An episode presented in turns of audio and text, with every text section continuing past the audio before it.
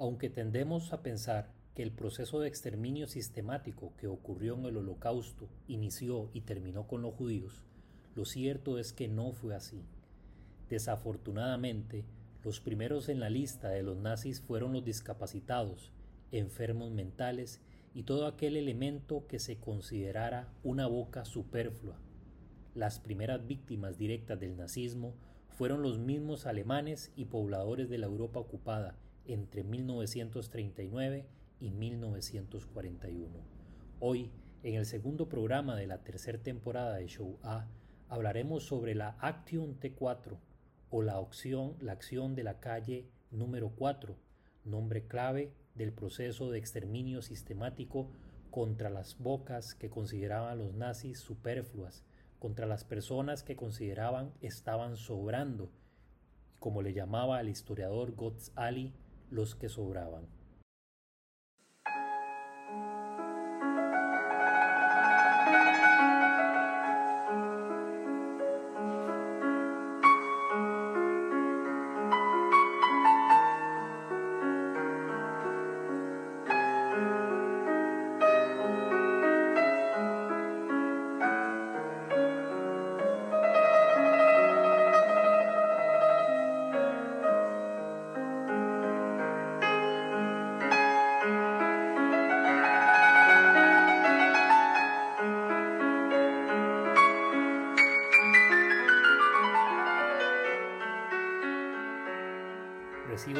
Cordial saludo amigos, amigas, eh, seguidores y oyentes de este podcast sobre el holocausto y la Segunda Guerra Mundial, donde abordamos este tipo de temática y donde tratamos de evacuar cada uno de cada una, perdón, de las dudas que surgen en el camino. Hay muchísima información sobre este tema y lamentablemente, a pesar de que hay muchísima información, eh, en la mayoría de las ocasiones las personas tienden a consultar en fuentes que no son las más correctas o no son fuentes fidedignas. Y bueno, para eso estamos acá, para regalarles información clara, concreta y concisa sobre esta temática. Como lo decíamos en la, introducción hace un momento, hoy vamos a desarrollar un tema bastante particular porque tendemos a asociar la temática del exterminio nazi directamente con el holocausto y la solución final al problema judío. Lo cierto es que los nazis no empiezan exterminando, no empiezan gaseando y no empiezan asesinando a judíos,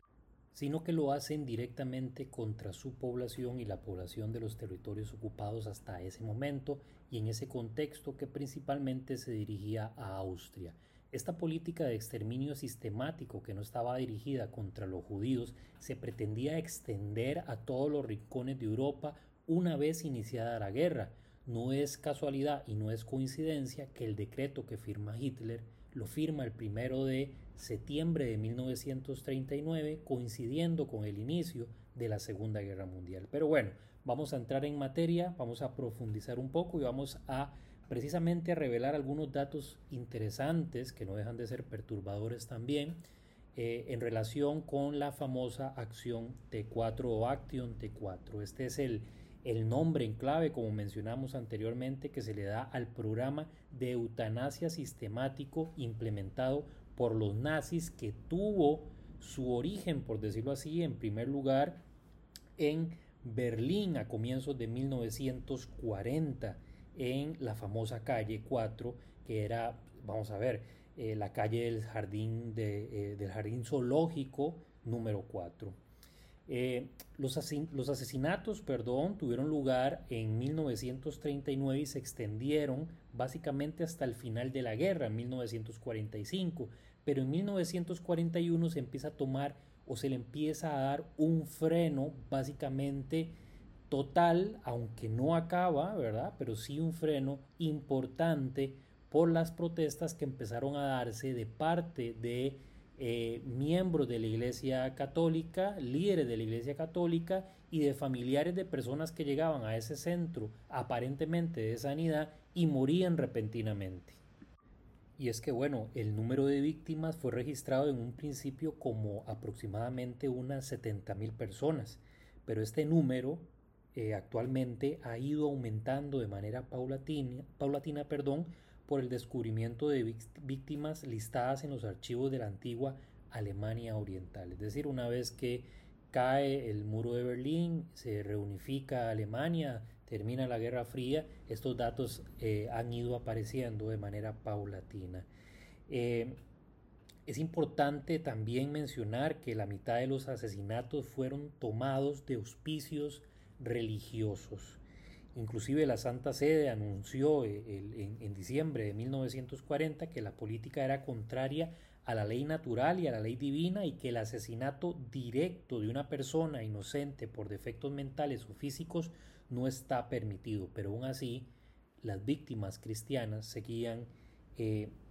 seguían muriendo a manos de los nazis. En el verano de 1941, como mencioné anteriormente, en Alemania hubieron protestas lideradas por el obispo Münster, cuya intervención llevó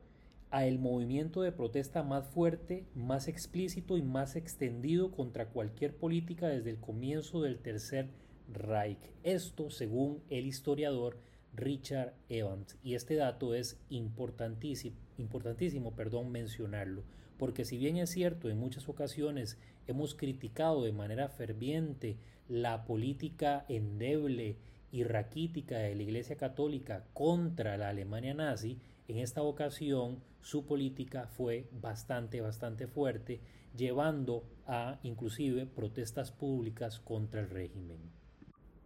Como mencioné con anterioridad, una de las principales razones para aplicar esta política de exterminio sistemático contra este grupo poblacional específico tenía que ver principalmente, o como argumentaban los nazis, con este, la eliminación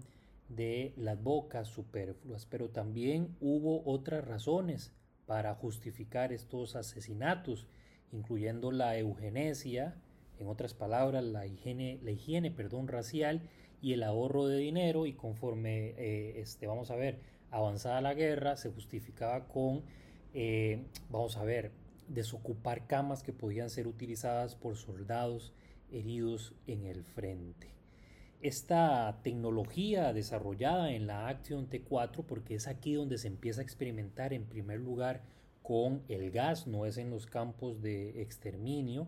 fue llevada a cabo por la División Médica del Ministerio de Interior del Tercer Reich, es decir, fueron los médicos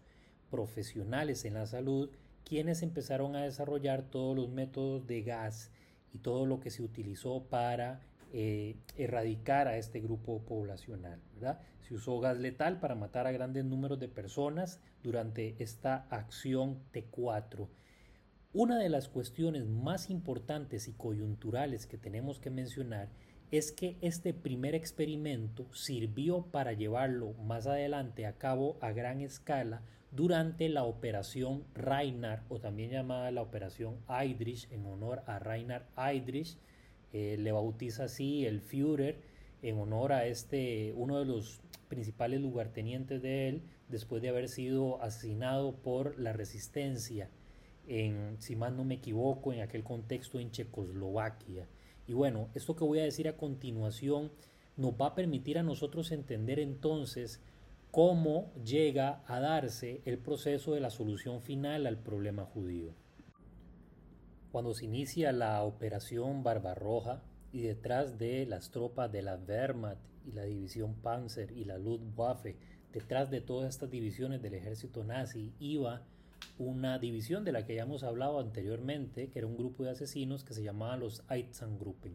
A pesar de que eran un grupo de asesinos que se convierten en un grupo de asesinos, eran personas comunes y corrientes, inclusive estudiantes universitarios, graduados o que tenían algún título que los certificaba en alguna disciplina específica, quiero decir, eran personas también comunes y corrientes. Estas personas que empezaron a emplear su fuerza y su voluntad para asesinar a los judíos que estaban detrás de la línea Ribbentrop-Molotov empezaron a sufrir traumas,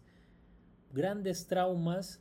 que por supuesto estaban ligados directamente al asesinato de judíos, porque ya no solo asesinaban a hombres mayores, sino también a ancianos, a mujeres y a niños. La implementación de este programa de Acción T4 lleva a Himmler inclusive a pedirle en un momento determinado a las tropas de que se pare el asesinato sistemático para emplear una nueva forma de asesinato que eran el gas a través de unos camiones que se construyeron y se implementaron en primera instancia para gasear a los enfermos mentales, mentales perdón, y discapacitados, fueron llevados después de la línea Ribbentrop-Molotov para asesinar de manera sistemática a los judíos. Este, esta acción T4 está directamente fusionada o alineada, alineada perdón, con la solución final al problema judío que se empieza a implementar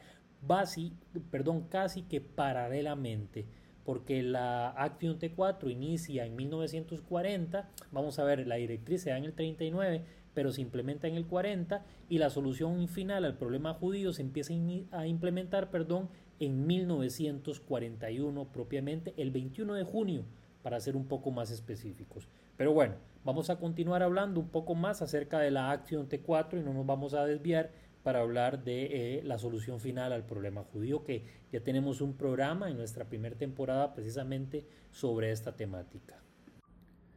Continuando entonces, vamos a mencionar uno, un acontecimiento que ocurre posterior a la guerra. Karl Blanc, que era médico de Hitler, y Hans Lammertz, el jefe de la Cancillería del Reich, testificaron después de la guerra que Hitler les había dicho desde 1933, es decir, cuando llega al poder, cuando se aprueba la ley de esterilización que estaba a favor de matar a los enfermos incurables, reconoció que la,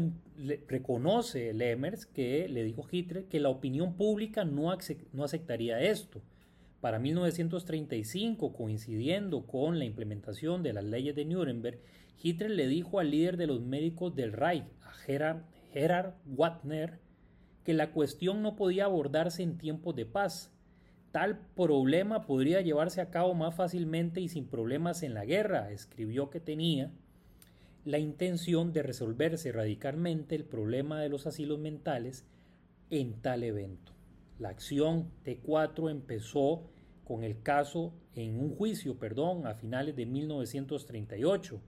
Hitler instruyó a Brandt para evaluar una petición enviada por dos padres para el asesinato misericordioso, como lo llamaban en aquel contexto, de su hijo que era ciego y tenía discapacidades físicas y de desarrollo.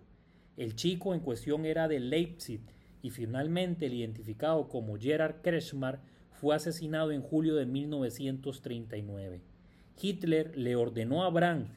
que procediera de la misma manera en todos los casos similares en los que se reportaran este tipo de, eh, de, personas, como lo llamaban en aquel contexto los nazis. Es insoportable para mí, cito,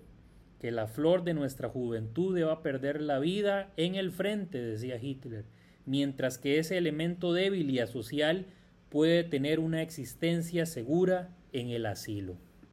Es importante mencionar también que entre las personas asesinadas se encontraban hombres y mujeres de todas las edades, desde niños, que fueron los primeros en ser asesinados, hasta ancianos.